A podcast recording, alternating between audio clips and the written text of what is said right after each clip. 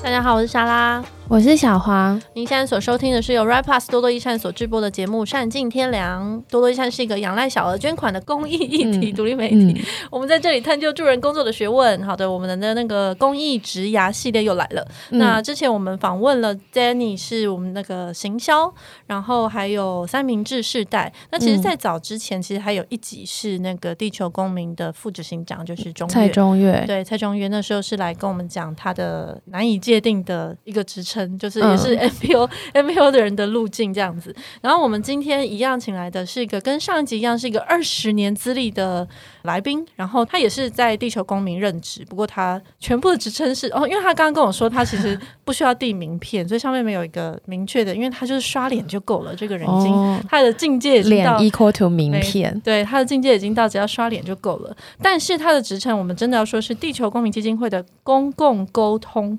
兼任专员小海，小海跟大家打个招呼。好哦，大家好，我是小海。嗯，然后小海除了是那个现在在地球公民兼任，嗯、然后他也是我们多多益善的作者，对不对？对，就是我们从去年对二零二一年的七月，我们有开了一个地球公民基金会的专栏。那虽然是以组织为名称的专栏，但是主要撰写的人都是小海。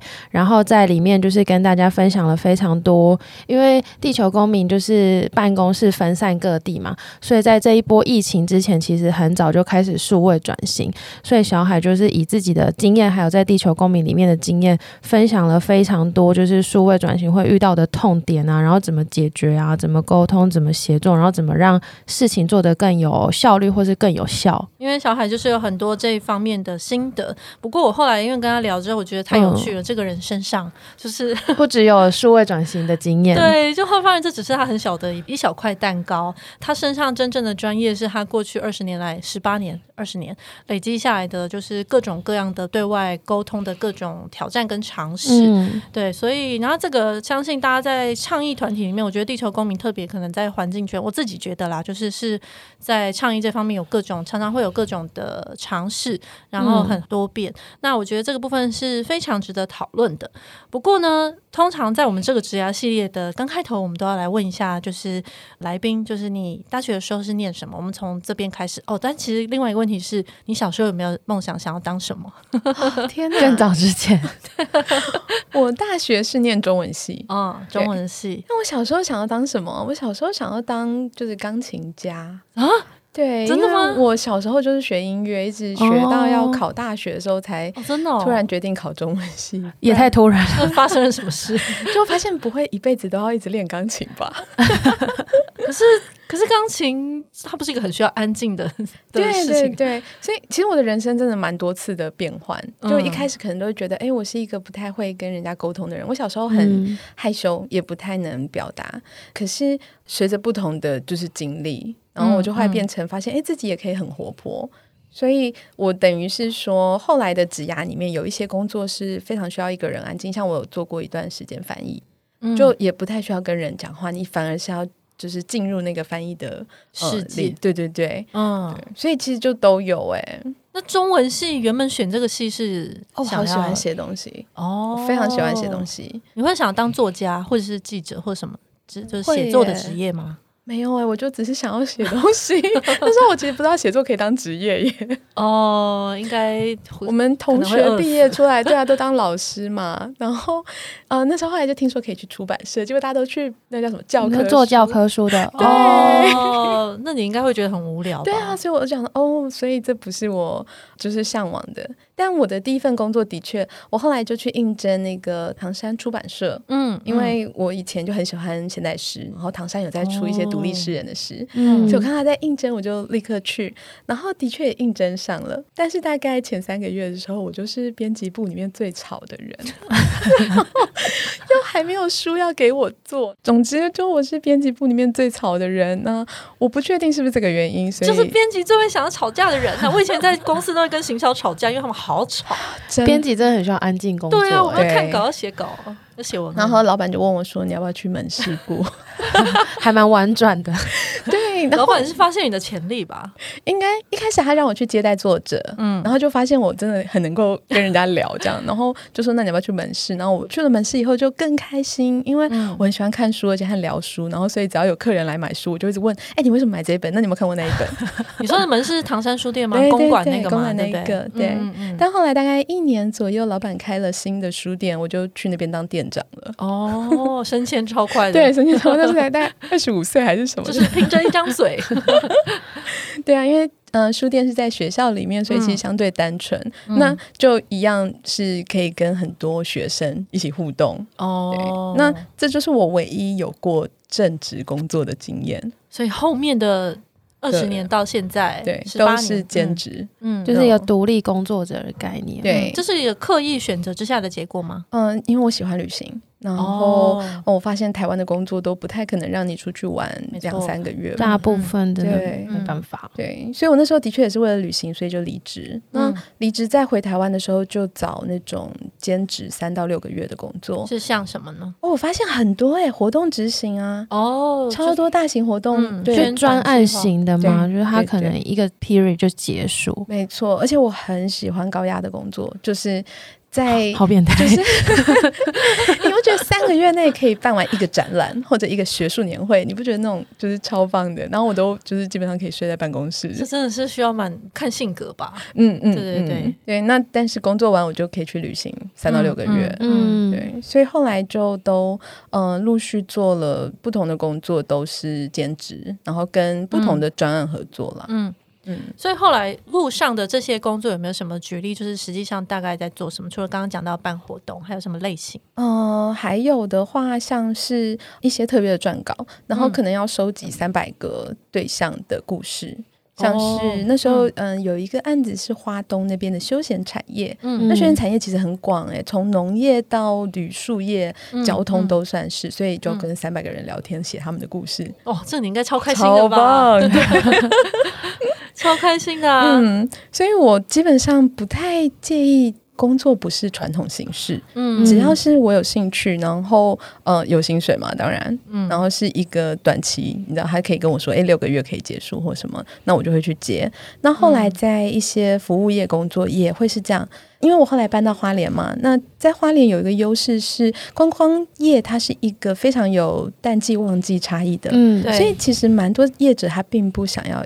一年都聘着一个人哦，这个成本其实比较高哦。对，所以我对我来说去提案，然后去合作一个短期，嗯、在旺季的时候去支援是可以的。哦，这样反而双方都很开心哎。嗯，嗯，对，所以我也猜我后来发展出来这种形式是，嗯、呃，一方面也是因为花莲的特殊情况，嗯，是适合这样做。所以你就是一直到现在已经就是在都定居在花莲这样子，嗯、是是是。然后在花莲有自己的小小的事业。对啊，对，算是吧。因为就自己的家里面，也就会有时候接待一些国外的旅人，嗯，有点像背包旅宿这样子。对啊，目的也是为了想要跟他们聊天。嗯 可是你这个过程之中，等于你的手背范围其实一直都是行销活动、公共关系。嗯，因为我今天找小海来，就是我觉得很好奇，是因为我觉得在他身上，好像我们可以重新定义所谓现在创意团体的公共关系的这个职位，因为在很多领域，我觉得特别是对企业来说，所谓的公关通常是拿来比较接近，像是拿来。解决公关危机，就是自己出了什么事，嗯、或者是要做某种行销包装，嗯，品牌的包装啊，或者是他有个特别大的专案要做这个形象的那个。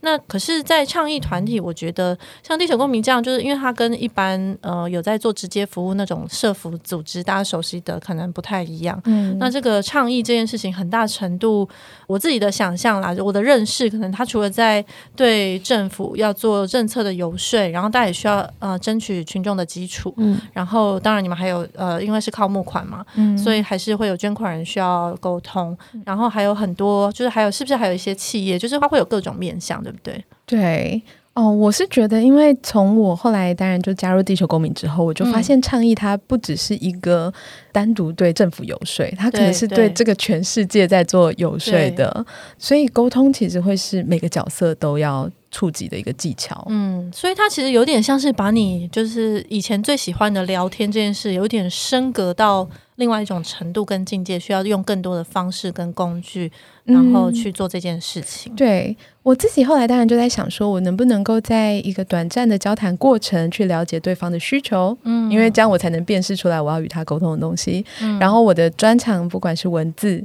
或者是任何一种企划类的东西，好了，到后来做数位行销，嗯、我能不能运用这个？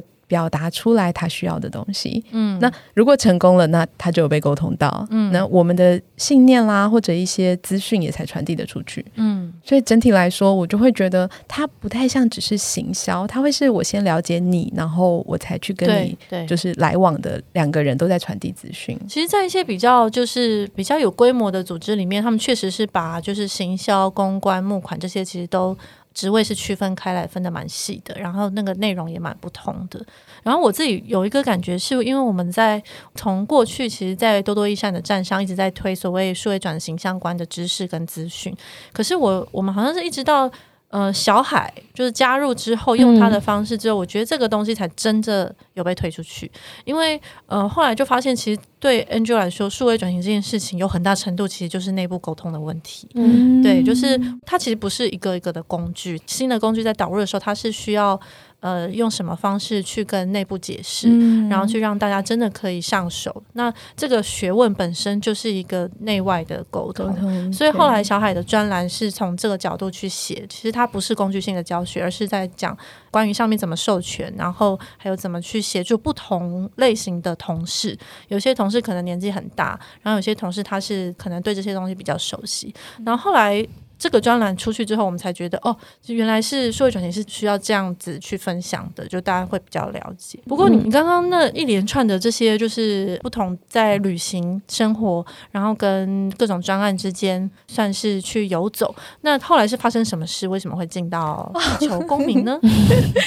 就我有个乐团，然后乐团大提琴手是地球公民基金会花东办公室主任。哦，是哦，对。然后所以我就看他办活动，然后真的办的不怎么样。所以 可以在这边这样讲他，因为他超级知道，就是他可能他也很苦手啊，就是要办假设要办座谈啦，或者办影展啦什么的。嗯、那对我来说就觉得，哎、欸，好啊，那我们来办读书会、办影展，嗯、这太容易了。所以说太开心了。嗯，所以我后来就是一开始是用志工的方式去，哦、我还记得那时候应该就是也是费和的吧，一系列费和影展，嗯、然后我就选了我觉得花莲超舒服的户外空间，然后怎么样有一些烛光啊、野餐啊、欸，所以你基本上是就你。只要觉得够好玩，就算是志工也没关系，是不是？对对对对对。哦，而且我就觉得，谁想看这个片子啊？然后我一定要想办法找到能够有人看这个片子，所以我会觉得这个很有挑战性。是。那后来也是因为大概志工资源了一阵子之后，地球公民基金会就组织内认为说你是有带专业技能了，嗯，的过来的帮忙，嗯、而且也花非常多的心思，甚至是整个专案下去做，那他就会觉得那应该是要算工作。你要不要是工读生或者是兼职？嗯，对。那到后来，因为就发现，就是除了办活动需要一些资源之外，发现数位行销真的，嗯，你们脸书实在 看不下去。对，对，所以后来我就是进来做小编，但是现在已经换了第三，现在小编也很强哎、欸，电动的小编、嗯。后来真的是对啊，出神入化、欸，对啊，对，所以我后来就开始做数位行销。嗯，那在基金会的工作时间就越来越长。一开始是偶尔有一个大型活动去哎帮、oh. 忙做一下，嗯、那做小编以后就要了解组织的更多的原则啦，嗯、或者推广的理念啦，不同的个案的内容。真的真的，你刚刚那些话很值得 highlight 起来，因为我真的有碰过很多 很多老板，他们以为找小编就是找一个人来会玩那个脸书的文字，嗯、或是跟风，对不对？对，然后他们觉得脸书小编可以就是外包给别人，那我都觉得很困惑、嗯。而且现在还有那种小编外包公司，就、啊、他整个公司都是很多。兼职的小编，然后大家也都没有见过面，然后一个人要 hold 好几个粉丝，对对对，然后那个大公司可能就会到处接很多粉丝专业。可是我觉得很，我觉得很困惑，这个很免洗快又很对啊，而且粗糙。我就不太懂为什么，就是你当小编，你怎么可以不了解这个组织平常在努力的，以及他们重视的是什么？那你写出来的东西难道不会跟这个组织 有违背吗？就是对我我自己也会蛮好奇的，因为我都觉得，就是一个组织的任何对外的一个，你说宣传也好，活动的任何一个细节，嗯，我们。例如说，好了，我们在活动过程就会有一些原则，绝对不会去抵触的，这就是我们的价值啊。没错，没错。对，所以我不可能外包给一个就是，哎，我不确定他能不能了解我们原则的公司。嗯，嗯，嗯，所以后来开始做小编，然后后来开始又再接了什么其他的东西？哦，就各种全部跟传播，就 公共沟通看不下去吗？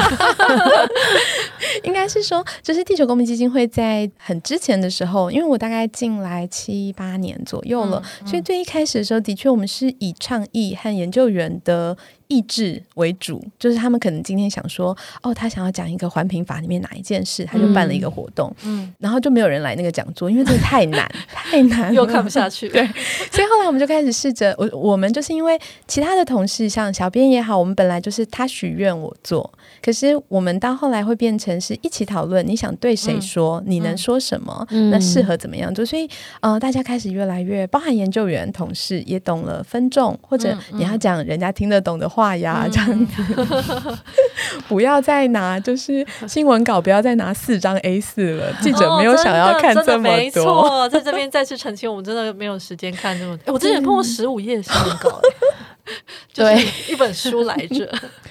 对，所以嗯、呃，在基金会工作越来越多，也是因为。大家终于理解了，就是、嗯、啊，倡议的另外一部分是传播。嗯、那传播的话，我们这一组的人就比较是以一般人的观点和需求来回头跟我们的所有的知识去帮他转译出来。嗯，对，所以当然就从可能各种类型啦，包含摆摊要怎么摆。以前摆摊可能就是拿就是有一点无聊的文宣出去，现在就会有一些设计活动啊、游戏啊，嗯、或者让大家可以打卡拍照的东西啊。嗯对，那这样子你就摆摊，你的摊位才有办法更多人。这所有的一切全部都是在出于一个，就是我要怎么样让呃这些东西有更多人可以了解，嗯、但是它其实又跟行销是不一样。就我我自己的理解是觉得行销好像是要某种程度的包装，但这个是不是很不同？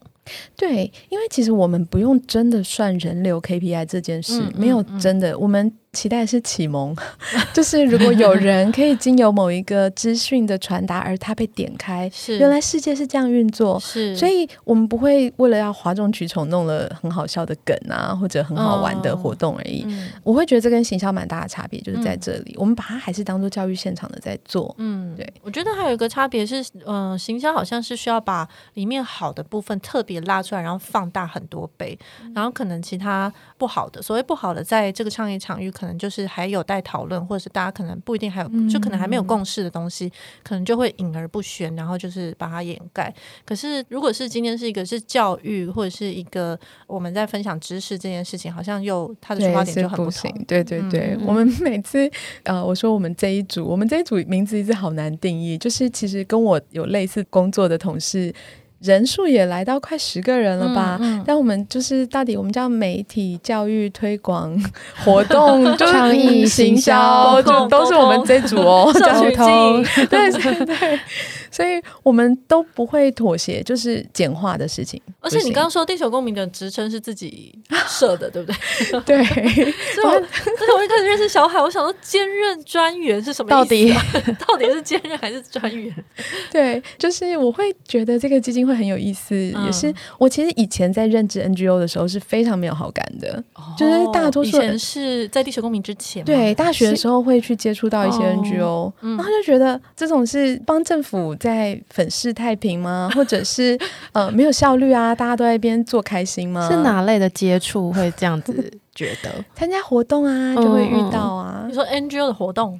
嗯嗯嗯，像是什么摆摊？摆摊，对对对对对，可能就会觉得啊，这里有一群人在推动某一些事情耶，然后真正去参与之后，发现嗯，但他们只有想要做他们自己喜欢的事情，他们没有真的很想要。你说他们没有想要跟你对话，是不是？他是在传教之类的。对对，嗯。然后总之，呃，但是地球公民的其中一个，因为刚刚讲到我们职称自定这件事，就是因为到底。我们目的是什么？我们的目的其实真的是回应公共世界的需要，在环境上面嘛。所以，如果你的职业名称其实能够做哪一个称呼是最能够帮助你这个工作，那这是职称名片上面要印的原因在这里。对对啊，职称是一个工具，或者是对，对因为你、嗯、我刚刚在前面聊的时候，本来问他说，哎，那你不是常需要去接触一些企业吗？就是基金会要资源开发等等嘛。嗯、那如果你就是既然可以自己封，你就在名片上印一个，就是什么公共关系总监，那不是很帅气吗？然后他就说他不需要递名片，他说只要刷脸就好。其实我在台北当然不是个什么知名，真的可以刷脸没有啦。但是我觉得地球公民基本上是有品牌的，嗯，所以其实我们出去，我的名片就算上面是写兼任专员，嗯、但是我现场有办法，可能在三分钟、五分钟内 present 出来一个你需要的东西，我能给你的东西，嗯，对。所以地球公民是你做前面那些一大堆的专案的工作，到现在从唐山之后又在第二次进入组织吗？算是吗？欸、对，但是他是兼职哎，所以我一直不知道这 但涉入真的是蛮深的。对对对对对。嗯嗯如果是兼职，是就你自己的七成力气时间在这边嘛？不过也不一定啊。就有些专业人士，他们自己的七成可能对那个组织来说已经是一个全职的人哦，就是付出的专业。嗯嗯，这个是一个兼任专员的意义吗？当然好像不是这样子。对，有时候会做到真的有点过劳，就会做满就是工作天数，对，就会变成百分之百了。嗯嗯。但我会觉得，对我来说，我会需要我的工作有给我这个弹性，就自由度。对对对对，嗯嗯，因为我像是呃，我的其他的工作，我的其他兼职工作好了，嗯、包含我还是继续有在做一些写作啊、采访，嗯、或者是我有在做音乐表演。嗯，那这样子的工作反而让我可以跳脱 NGO 的一个，你知道，就是同温层或者什么的。嗯，我可以到不同的地方，然后用不同的身份去跟人互动。那我带回来的事情，我觉得又会有一些新鲜感。嗯，那你在那个就是进入 NGO 之后，有没有什么文化冲击？哦，有。对，首先是因为其实我就是对 NGO 一开始真的印象没有很好嘛，嗯、觉得里面就是另外一种的公务员的样子。嗯、然后我觉得在第一部门和第二部门，好了，就是政府跟商业每个角色都很像螺丝钉，嗯、就是它是被预期你进来就做这件事，你把它做好。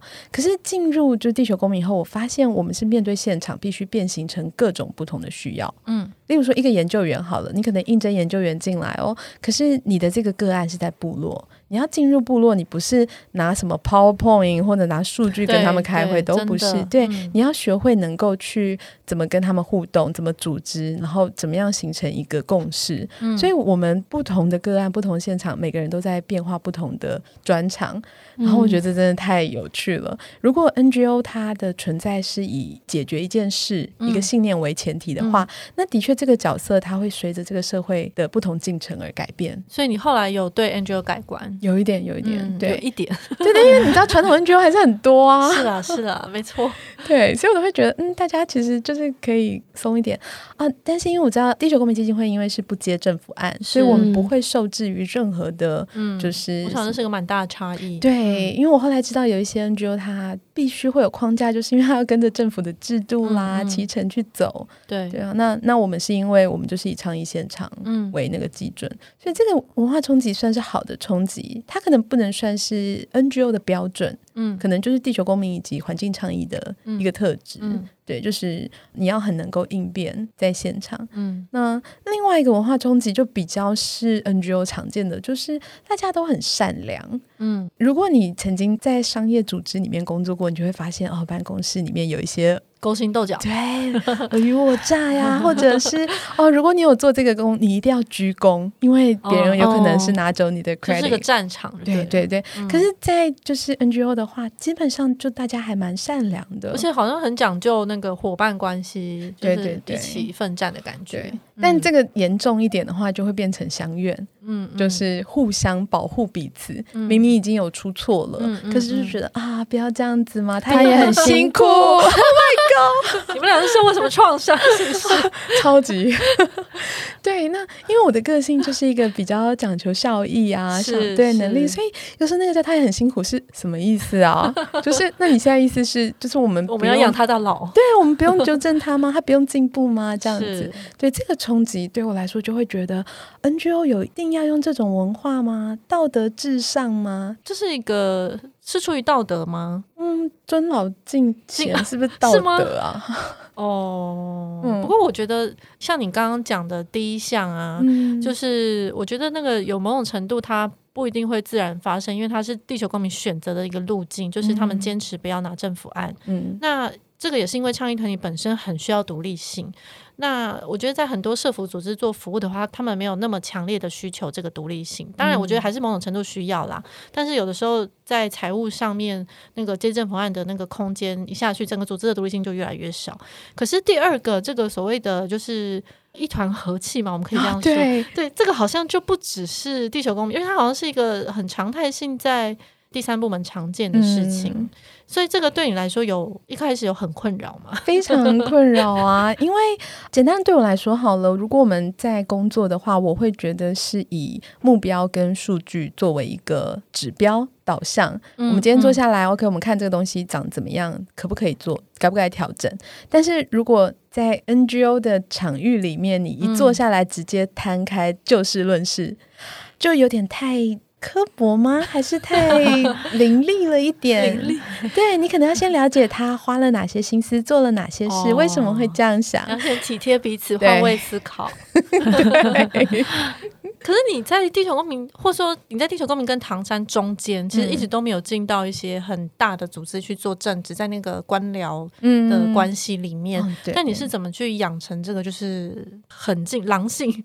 哦，因为你知道，如果是一个接案者的话，嗯、你要非常的有狼性，你才有办法在这么多接案者的世界里面活下来。就接案这个是真的很抢手，是不是？比如说行销、企划、办活动这些。对啊，对啊。今天我就讲花莲好了。假设今天花莲，我们现在要来办一个草地音乐节，嗯，他可以。找一个一个人来 organize 来组织今天下午的活动，那他可能有不知道二十个人可以选吧，哦、因为有这么多人可以办活动啊，为什么他要选我？哦，有可能就是因为一方面当然是你的风格啦，或者你的一些手段，嗯。嗯、但是我觉得很关键的也是接案者跟案主之间，你能不能快很准的让他知道他的东西，因为他不用处理你的情绪，因为如果你是员工，他可能就还要处理你的情绪。哦，对，所以这反而是。这好奇妙，因为他找一个外面的人来，跟、嗯、他我们彼此就真的就是谈事情就好。对，可是你见到 Angel 就我们都要处理对方的情绪，这样我们是一家人了，我们不能被异化，我们不是工具。那你现在七八年到现在，你有比较习惯这件事吗？有有有有啊！我后来也觉得这是一个蛮蛮有趣的。你会觉得他是友善职场吗？我也想要问呢、欸，就是 友善跟那个的差异在哪里？友善跟没效率，或者是友善跟就是彼此牵制。友善跟没效益，没友善跟没效率是两件事。我讲一个我最近才学会的事情好了，因为我真的就是个性比较急，所以我一旦每次有了数据，我就想要砸下去说：“你看这个东西就是这个。”所以我砸在蔡中岳头上。啊，我觉得好可怜，他应该也容忍我超久的。对，可是呢，我最近就是在想，说我难道不能友善一点吗？对吧？那你最近才在想吗？你不是已经七八年，不是已经八年过去了吗？就我每一阵子会有一些新的调整，但是我非常的想要，就是关于如果数据出现的时候，我就会没有那么友善。因为我会觉得这个东西就是就事论事，铁证如山。嗯嗯、为什么我在这件事情上还需要友善？但是在其他事情，像我们在谈转型的时候，哦，对，我的非常多的脾气都是在这里面。我要说服每个人去用这个工具，我不可能是啪跟你讲说百分之九十的 NGO 转成这个工具以后都棒棒这样子。可是，可是你现在这句话讲出来，对他们来说为什么行不通？就他们会接下来会说什么？就是，但是这个不是我们想要的样子哦，有效不一定是我们想要的样子。哦，就或者说他们不一定用想要用这个手段去达到这个显而易见的目标。嗯嗯嗯嗯、对对对，所以你要、你知道你要读他的心，就是你要换位思考。那他想要什么？嗯、他想要减少工作量、嗯、哦，我们换这个工具就可以减少工作量哦。或是他想要可能就真的想要对彼此友善，就是不要让大家不要那么过劳之类的。嗯、对对对，嗯、所以当然在。就是数位转型的过程，学会了这些沟通。那我刚刚讲说，那个数据的东西是变成，例如说，哎，我们现在一看就知道这次的这个 EDM 的开信就是不好，嗯、所以我们就是要调整东西。嗯、但你如果这么直接的讲话，可能对方已经很努力想了一个气话，嗯、就直接打脸说你这气话不行啊，你到底懂不懂？好像真的不应该这样对人家讲话，说不定是我的问题。总而言之，我最近学会了一件事，就是用问句。不要用肯定句，嗯，嗯，你可以问说，诶，这个开心率不到三十趴，嗯，会不会是企划可以要就是改变？哦，你不用说开心率不到三十八，这个计划要改，你是不用这样，对，所以嗯，我的所以你其实还是带着数字在讲话，可是你的语气要就是在正在调整中。嗯，然后我觉得这个在 NGO 还蛮关键。我说至少我在不止我们基金会内和其他的 NGO 的，就是业界的朋友们在互动的时候，或是友团，嗯，嗯对，就勤奋这件事、人性这件事还蛮，是因为大家没有不太能够，就是大家很重视人嗯跟人的相处跟关系，是不是？对啊，那你现在已经可以取得平衡了吧？平衡还不行，但我可以欣赏这件事，可以欣赏。对啊，哦，那不能平衡会有困扰吗？因为我是必须要提醒自己才做得到，所以看来还没有平衡呢。那你刚刚听起来很努力，就是在我的把那，你把你已经把它改成问句了。电脑上面会贴满了一些小纸条提醒你，真的假的？电脑小纸条是什么？就是今天要用问句，或是今天不可以骂人。对。有情绪的话，不要讲话。哦，其实这个还蛮重要的啦。对啊，对对对。可是你现在呃总结来看，你在地球公民其实做的很多事情是对内跟对外的沟通嘛。那、嗯、这个对外是刚听起来比较是公众沟通的部分嘛。对对。那你觉得这些东西是？我觉得这跟公关行销好像都跟上一次的 Danny 也有碰到一样的问题，就是很多 NGO、NPO 他们不确定他们是不是真的。有必要需要这样的位置，因为那个成效跟那个存在的意义，好像必须要在组织里面的人感受最深刻。那你会不会觉得，就是你们在那个组织里面的位置，就是这个意义对 NGO 来说是什么？我觉得就像刚刚最开始讲，诶，NGO 它其实是一个信念的。执行或扩散好了。嗯，如果你没有办法对外沟通，那你的信念其实是没有办法扩散的。对对。那我们就讲为什么大家都现在很试着想要做比较好的年度报告啦，或者比较好的社群小编啦，就是也是在求扩散嘛，求理解，然后传递我们的信念。那我觉得公关这件事情。它其实就是让对的信念用好的方式被传播，嗯嗯、所以蛮必要的。如果没有传播的话，那就是孤芳自赏而已。对对对。我觉得以前，比如说传统的企业，他们想象的公关的方法，嗯、大概就是送礼啊，然后拜访啊，嗯、然后这些就是所谓公共关系的维系嘛。嗯。可是像现在，有的时候你们在面对公众的时候，其实听起来虽然是一个公共关系的一个再定义，但它有时候其实好像是不是没有特定的对象。那个那个操作的方式对你来说，你会觉得是个有趣的点吗？嗯、对，因为自从不同的工具出现以后，其实分众行销是变成相对容易的哦。对，而且分众行销以后，企划比较能够很明确。嗯、那我刚刚突然想到一个很有趣的例子，我不知道你们有没有听过，就是有一个主管在面试新来的业务员，嗯、然后主管就拿了一支笔出来给那个业务员说：“卖给我。”嗯，想办法把笔卖给我。嗯、那很烂的业务员就会一直讲哇，这个笔多好啊，嗯、有多顺啊什么的。但很厉害的业务员就拿了一份文件说，请你签，但你没有笔。所以你得买这一支笔哦。对，那我会觉得某种程度创造一个必须需求，需要看。对，那我的群众，我必须要知道他是谁，我才知道他需要什么，然后我会对着他的需要去对话。嗯，我觉得啦，NGO 存在就是这个社会有需要，不是你自己以为你很重要。对，所以你就算想说，以我们最近就是违章工厂的例子好了，你觉得违章工厂甚至是非法违章工厂不需要我们吗？我们一定可以想到他需要我们的点，然后从那个点去沟通他为什么可不可以愿意，你知道申请合法纳管。嗯，我们也会去找土地中介商，嗯，他也需要我们，我们会想到他需要我们的事情。嗯，然后最终目的当然就是，首先是我们不会违背原则嘛，公平正义这些的原则之外，嗯，就是要去扩散我们理解。很多时候那些人没有选我们希望走的路，只是因为他不知道可以这样走。是，嗯。嗯所以我会觉得一定要很积极的去传播，嗯、而不是就是拿着大声公对着瞭望的大海说：“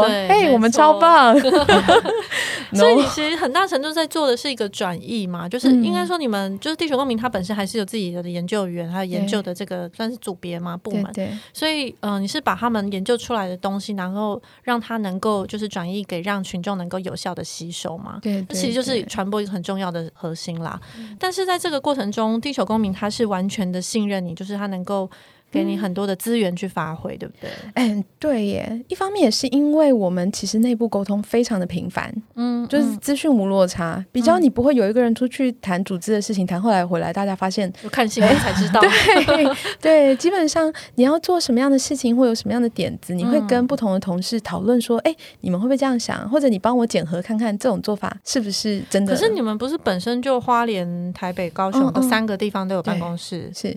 所以你们还是可以很有效的，就是内部这么高密度的沟通。对啊，这就是我们之所以可以成功数位转型，就是因为我们 超级需要高密度。嗯嗯，对，所以后来就形成了。嗯，我不知道你们知不知道，在那个王力宏跟李静蕾的事情发生的时候，我们你就是女人迷，很快在内部出了一个 guideline，女人迷的人要怎么谈这件事。然后那时候我看到那篇文章，我才发现哦，所以我们不知不觉，因为我们很早之前就会做这件事。是，当一些重大社会事件的时候，大家是很快。的线上聚在一起，然后有人已经先写了文件，例如说这件事发生什么，嗯、有几个几个观点，嗯、然后我们所信任的一些学者也好啦，或者一些全部都上来，然后大家一起。就是你要说他是开会，比较像是你一言我一语，而且没有所谓哦，因为我是执行长，我懂比较多，嗯、或者是哦，我做募款部门，我只会打电话，我没有办法发表意见，没有这件事，他可以用他的立场来说，嗯。嗯、但是我不认同，我不认为我们应该这样讲话，对，所以我们其实做这种交流非常多。这个很重要，欸，因为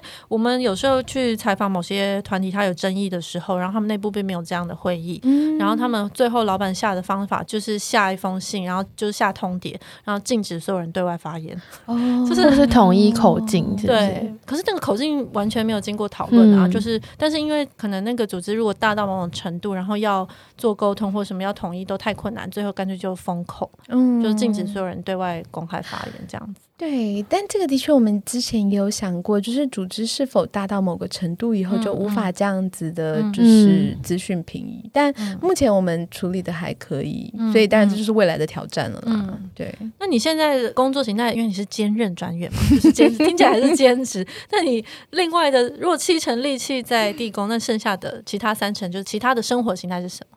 嗯，就是自己喜欢的事情，只是我喜欢的事情也会把它做成专案。哎、嗯欸，我我确认一下，所以你这七加三是都是指工作内容，对，有收入的部分叫工作，嗯嗯、所以你还有其他的时间是个人的休闲或者是旅行。对对对，所以像乐团是放在哪一个？在这七跟三里面吗？在三里面吗？如果是赚钱，看看有没有收入，对啊，对，如果是有收入的话，它就是工作。可是乐团现在常态性是有收入的吧？嗯、而且好像还不少。就是它是一个我可以自己选择哎，哦，所以啊，嗯，而且这也很有趣哦，因为观光业是一个非常有淡旺季的，所以呢，嗯、例如说三月就会是小月，三月基本上不太会有活动，所以我就不会接，嗯、然后可能十二月跟一月会很多，哦、那那时候乐团就会变成一个比较花时间在工作的内容。哦，嗯，乐团、嗯、就变成工作内容，对对对，所以我的兼职也是属于有时候多，有时候少，嗯。但这个是你现在最满意的生活，像你接下来之后会想要有其他的转变吗？嗯，有一个就是因为我的个人创作的部分，你知道我念中文系吗？然后就是小时候也是会想要写点东西啊。嗯、那我个人创作部分一直并没有把它视为我生活中的一个重点。嗯嗯，嗯，但是显然它似乎是个重点，因为包含在我的一些就是个人管道上有一定的读者啊。嗯、然后我也觉得它承载了我的经验跟思想。嗯，对。所以，如果接下来生涯上面的一些调整的话，可能会再增加个人创作的部分。哦，它有可能是减少工作时间。嗯，可是现在这个七成的工作，七加三啊，这里面的工作的收入，嗯，就对你来说会有经济压力吗？呃，不会。那可是因为我很好奇，就是在就是应该说像你这样职位的人，可能在其他组织也可能是公关，也可能是行销，就是大家界定不一样。嗯、但你们会觉得在，尤其你在外面打滚一圈再进来，你会觉得在这边薪资很没有办法满足。当然啦，对，所以我的收入不会有困扰，是因为我有别的收入啊。那你会觉得其他跟你一样厉害的，或者你的朋友，他们其实是没有办法走这条路的吧？嗯、对不对？比例很悬殊吗？蛮悬殊的，嗯、那你为什么会想要？除了你有其他方式解决经济压力这件事，那你一定还会有一些原因会想要留在这吧？就好玩呢、啊，是因为地球公民够好玩，超级有挑战性。哦、首先，你要先你做的事情是对的事，你不是在帮坏人做有挑战性的事情。因为因为我刚刚想说，你如果这么需要肾上腺素，你去帮派也蛮可以有挑战的。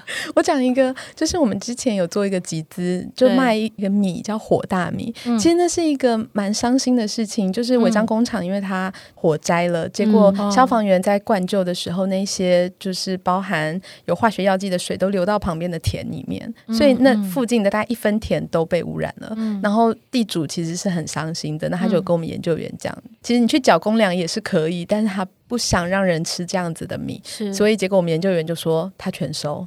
嗯，然后我就 一分地，对你全收。那他本来是自己想办法要筹钱，一分地很多米嘛，我没有概念。嗯、我们后来大概寄了两百多位立委都有得吃，哦、真的、哦，对，所以后来对我来说就会，我要怎么样帮我的研究员凑到这笔钱，是把那个米吃下来，并且我们要把它，你知道，就是该去的地方，就是因为你们这些立委不修好功夫法，哦、对，那我要怎么样让社会大众理解这当中？你知道，农民他居然这么不愿意。然后他又没办法回避掉这个整个事情，因为尾山工厂就在田里面了，嗯、然后就发生火灾了，所以最后就做了这个集资计划，然后嗯、呃，就是大概也是有两百多人参与购买这个米，那购买米的人都可以收到米，并且我们也都还有送，就是我们会帮他们寄送给立伟。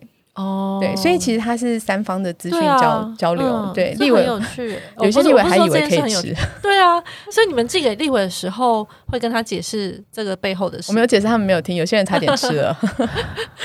对，有啦，因为后来当然也包含开了记者会，所以你们等于是把一个可能就是负面，然后不知道该怎么办的事情，然后把它转化成又是一个公众对话的事情。对，我觉得这里面每一件事情都到他该去的地方。对对对对，所以我想要为对的事情做有挑战性的事。可是可是，你觉得这些东西在商业里面没有办法做吗？你没有办法在公司？我觉得应该蛮难的耶，因为商业还蛮多绑手绑脚的规则啊。是还是说他们目的不一样吗？因为商业可能就会把这批米就报销。嗯。之类的，或者是股东就会觉得你这样获利不够多啊。如果是商业就要有获利嘛，嗯嗯、但我没有办法确定，或者我并不是以获利做这件事。嗯，可是像地球公民他们，因为毕竟是倡议团体，他有很多坚持，很多价值。嗯，就除了这个份工作对你来说，因为既然薪水不是最有吸引力，然后听起来有个很大的吸引力是自由度嘛。嗯，然后还有就是好玩。嗯、那他们所谓的就是他们在倡议的公平正义的这些东西，对你来说也是很有 make sense 的嘛，就是有吸引力。对啊，相较于就是累积个人财富这件事情，有吸引力太多了吧？为什么？但你有感吗？就是我的意思就是，如果有一个人跟我说：“哎、欸，就是我们来赚钱，这样我们就可以存到一百万。”我就在想，这件事有趣吗？蛮有吸引力的。对，我有这个问题，就是我对钱没有什么特别的感觉。哦，嗯，有可能是这个原因，因为我刚刚有说，我现在是一一亿呢。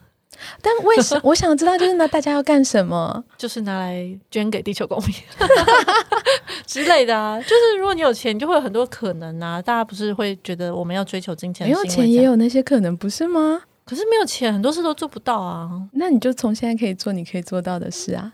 像是，因为我想到的每件事都需要钱。那像是什么啊？像我很喜欢办读书会，嗯，嗯啊，这个故事我觉得一点点浪漫。就是前几天我花莲一个非常棒的二手书店，然后他开始一直试出一些很棒的二手书，而且都是我喜欢的，就是从不同的国家看它的历史啊或哲学。然后我就觉得哇，试出这批书的人，这个人一定是一个很特别的人。而且我发现他不断的在丢，应该已经快要出来可能五六十本了吧，嗯。然后我就去问了一下这个书是怎么回事。后来才知道，其实就是对方已经过世了，所以是他太太把这整批书卖出来。哦嗯嗯、然后我就觉得这个人跟我有你知道灵魂的契合度，因为我们喜欢看的书，所以我想要把这批书买下来，放在大家跟我一样有灵魂契合度的人的地方。嗯，所以这整件事需不需要钱？需要，是。可是我没有钱，所以我决定就是找一个可以放书让大家去看的空间，以及找一堆人可以陪我一起买书。哦、我们都认同这件事和喜欢书的价值，嗯、然后去凑成一个这个结果。所以我的确可以赚到，我不知道月入十万的时候，我就说说买下来啊，才五六万，这有什么问题？干嘛要凑？嗯嗯、但我也可以这样做，然后扰动了所有爱书的人，和更多的人可以去看那个书。嗯，所以钱在里面就是一个其中流动的一个资源，但是它不一定要停留在我的身上，然后我才要去做这个交换的事情，嗯、这样吗？对啊，对对啊，我觉得这是一个所有权的挑战呢。就是钱为什么一定要放在我的银行账户？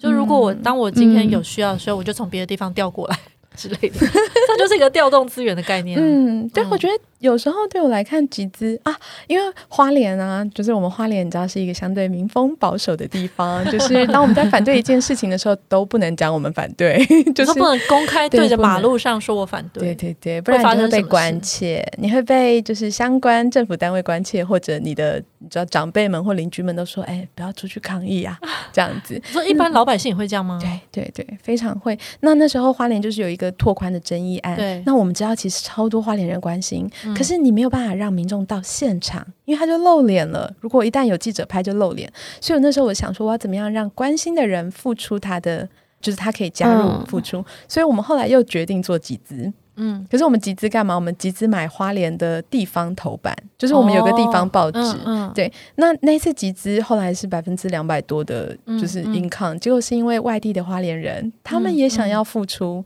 所以那时候也是设计一个，就是你愿意但你不能露脸支援这件事情。嗯、然后我们所做的又是有效的，他那个集资不是累积在我们身上，是是回馈到你想要去对话的人，就是其他花莲的乡亲。嗯不过这件事给我的另外一个 shock 是，连露脸都不行，是件 听起来不是一个在对岸生活的人民的日常。我想，应该台湾还是有一些地方会是，你知道，越乡下越传统，都是这样子啊。可是是因为花莲很小，是不是？因为大家都人际关系非常的紧密，对对对。好，所以人际关系紧密。有好有坏，当然啊，当然，我们的动员力和支援力很强。嗯，对。哦，金钱在花莲也就会相对，嗯，在台北很多事情是用金钱买服务，嗯但在花莲你买不到服务啊，不好意思，没有提 提供服务可以给你买，有钱也没办法。对，朋友会就是朋友啦、家人啊、邻居啊，会互相支援。嗯，对，所以都有好有坏啦。对，嗯，所以在就金钱上面，我会觉得 NGO 的工作它不一定能够。就是一定要用高薪，它反而是你一个你可以创造机会的地方。哦。可是这样，你如果要说要跟其他在做跟你做同样类型的事情的公关，如果我们今天再定义了公关这这个位置的话，嗯、那他们如果今年也想要加入第三部门，但他不一定是追求，比如说好玩自由度，他他可能还是需要一定的配，或他需要一定的什么其他的东西。嗯、那你会给他们什么建议吗？我当然觉得，如果你的收入本身可以非常高的话，你就不要转职到收入。真的没有办法那么高的地方，就是不要为难自己。但是你可以用专案的形式也好，或者是公益的价格的方式去跟 NGO 合作也好。Oh. 而且我会在想，大家其实进入这里的时候，它是有一个新的规则。因为我就想说，像我们这边的原则很多，这个不能提，那个不能碰，就是有有一些事情跟你在业界可以操作的方式很不一样。嗯、那这样子来了以后，你还是会觉得你想做吗？嗯、也就是你如果突然转职到这个环境，你才发现，哦天哪，它是另外一个框，把你就是重新的就塑形了一遍。那你不如用一些小型专案或者志工的方式合作，哦、看你是不是真的认同这些东西。那这样听起来是，我如果想进入。比方说，我赞同这个价值，然后想进入这个圈子，我就必定是比较低的薪水嘛？还是说我同样的能力，我要在其他地方怎么实现这些价值？就如果比较难的话，嗯，好，这其实蛮有趣，因为我们一直立志于要就是提升业界环境。我说地球公民基金会，嗯、所以我们的薪资当然就是一直在呃往上，并且福利也一直在增加。可是有一些事情就是。非常宏大的落差，所以并不是说你加入 NGO 就一定要领低薪，而是。就像资讯工程师好了，OK，我的朋友就是月薪就是十万，嗯，那你到地球公民基金会做一个资讯工程师，十万这件事可能在我不知道十年内可能都还没有办法达成吧，对，所以你并没有办法用这个方式去比喻。但如果你是一个资讯工程师，嗯、然后你想要做这种相关的事情，其实就像我会自己去弄一个书的集合方案，嗯、你的人生里面也可以发展非常多公益的。方案啊，然后你的个人的专长啊，或者是因为你常常参与一个 NGO，所以你在那里有一群志工的朋友们，或者 NGO 本身也可以提出相对应的专案的话，嗯、那你们还是可以打造一个好的东西。嗯，可是你会觉得这样前景可期吗？你会觉得在这边发展性？很难想象未来嘛，就是如果你如果没有自己的一些要为自己生活去开拓更多的可以做的事情，好像如果以这样职位的人进来，其实是很难把就是未来或者是什么一些职涯上的期待放在这吧。嗯，如果有非常大的金融需求的人，的确把职涯规划在 NGO 上面。我觉得是相对没有未来的，嗯、因为如果你在等年资、等分红、等四十个月的那个东西要叫什么？年终？对，四十月年终、哦。不好意思，对，就是这里不是那样子。嗯嗯、可是 NGO 有什么？我们有就是友善的工作环境。刚刚不是说相约吗？友善与相约。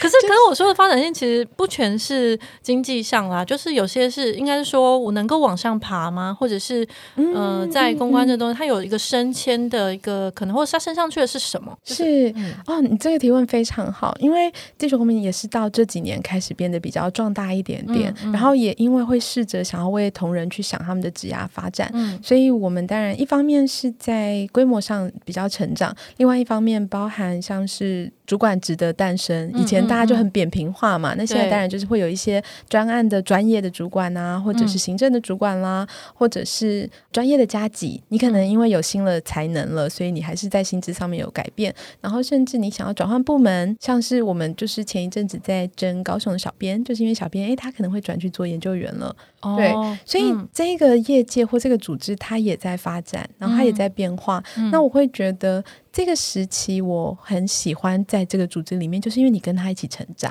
你想要它变成什么样子，你就要加入打造它。哦，对，那就讲说，因为我们内部的沟通就是相当的频繁，嗯，所以大家其实会一起去想说，那五年以后呢，或者是我们要应征新进来的同事，我们要为他想象什么样的未来？嗯，现在没办法承诺你什么，可是我们一起去打造那个未来啊。嗯我觉得这真的是很大的差异耶，因为我前几天就跟一些比较不同业界，可能金融圈或者是工位圈的朋友有见面，然后像金融圈也是。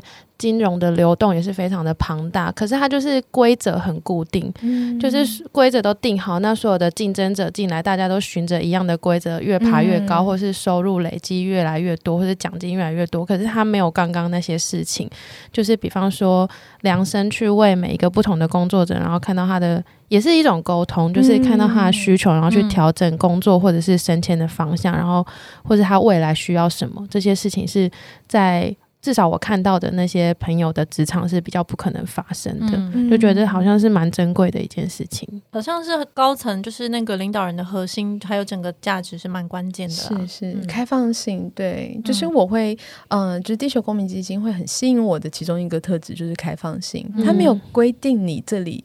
做事一定是什么样子，规则、嗯、是什么？嗯，是你进来以后，你就变成规则的一部分。嗯，对。然后我刚刚想到，我们有两个同事有点特别，应该是至少两个有被借调，因为你能力出众，所以别的单位。希望你去支援几个月，嗯，然后甚至那时候你去那边是做一个像是统筹的角色，执行长也好啦，或什么，所以你就瞬间升迁了。这种也是某种程度的转部门，只是就转离开组织了。哦，对，可以互相借人。确实，而且我有些朋友，他确实是他的工作就常常是流连在很多组织里面，然后他会去一个很草根的组织，把那个组织的算是建制化，就是把它什么规则建立起来，然后他发展到一定程度，他又会到下一个组织去做一样的事情。不断的在经历挑战，这样子。对，所以我觉得一个工作人员他进了同一个组织，并不是期待说他六十岁的时候以什么总经理退休，嗯、不一定是这样，而是他在这个业界里面，嗯，然后他可以有他相对应的角色跟收入了。对，我想在就是用这样的方式，然后再过几年，你也可以跟小海一样刷脸就可以了，畅行 无阻。好的，那我们今天时间的关系了，但是就非常谢谢小海，我觉得他这个位置确实是给很多，尤其我觉得特别是倡议团体，就是会很需要思考的，就是我们到底要怎么去把更多我们在意的事情，然后用大家真的听得懂的方式，去让更多人知道。那我们就就是非常谢谢小海，好，谢谢，嗯，我们就下礼拜二见，拜拜，拜拜。